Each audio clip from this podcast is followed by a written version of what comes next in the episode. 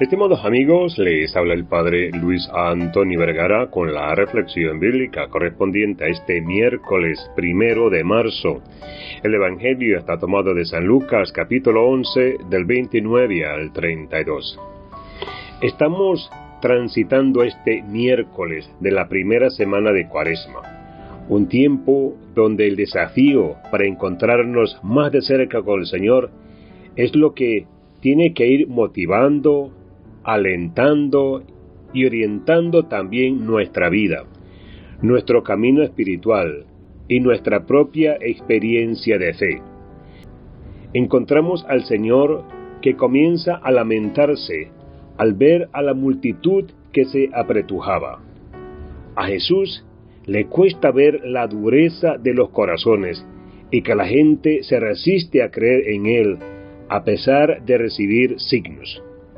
Por eso te invito a que meditemos algunas realidades que nos sugiere la palabra de hoy. En primer lugar, hacer revisión. Vemos a Jesús un poco distinto al que estamos acostumbrados. Un Jesús que le reprocha a la multitud sus actitudes. Les dice, esta es una generación malvada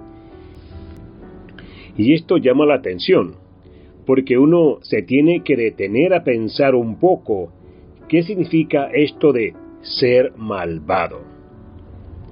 Tal vez lo podemos llevar a nuestra vida y ver que a veces hay en nuestro interior algunas cosas que debiéramos cambiar. Y la realidad es que estamos hechos a imagen y semejanza de Dios, con capacidad de amar y ser amados por Dios y por los demás.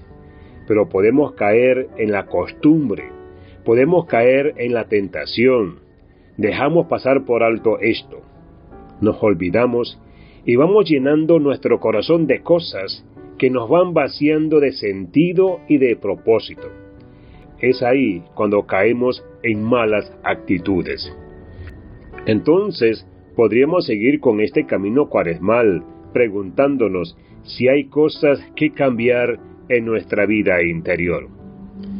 En segundo lugar, confiar en los signos de Dios. Esto es algo que a lo largo de estos días también venimos compartiendo. Saber que Él siempre está. Dios siempre va a dar signos en tu vida. Siempre te va a dar una ayuda. Signos que te llevan a darte cuenta de que Él es quien te llama, el que da sentido a tu vida, el que te ama, el que te sostiene, el que quiere estar contigo. Entonces, no se trata tanto de pedir más signos, sino de ser capaces de descubrir los que ya están, los que estuvieron y también los que van a estar. Lo que pasa es que muchas veces tenemos el corazón en otra sintonía. O peor aún, pedimos señales de Dios, pero cuando estas señales no coinciden con nuestra voluntad o con lo que nos interesa, nos hacemos los distraídos, nos ponemos molestos, nos enojamos. Por último, la conversión es un camino. En este pasaje vemos al Señor sufrir por la incredulidad de la multitud, no solamente la gente de la época, sino también por la nuestra hoy en día.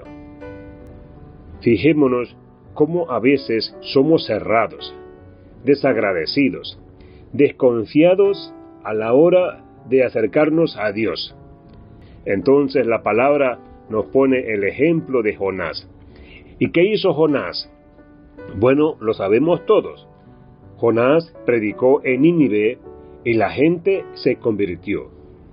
La conversión es un camino de todos los días, confiando en que el Señor es más grande. Aquí hay alguien que es más grande que Jonás. Jesús es más que tus limitaciones.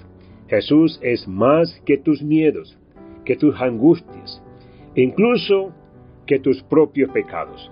Por eso proponte a tener una mirada sobre ti, pero con los ojos de Dios, Confía en el Señor y pídele su gracia para cambiar en lo concreto.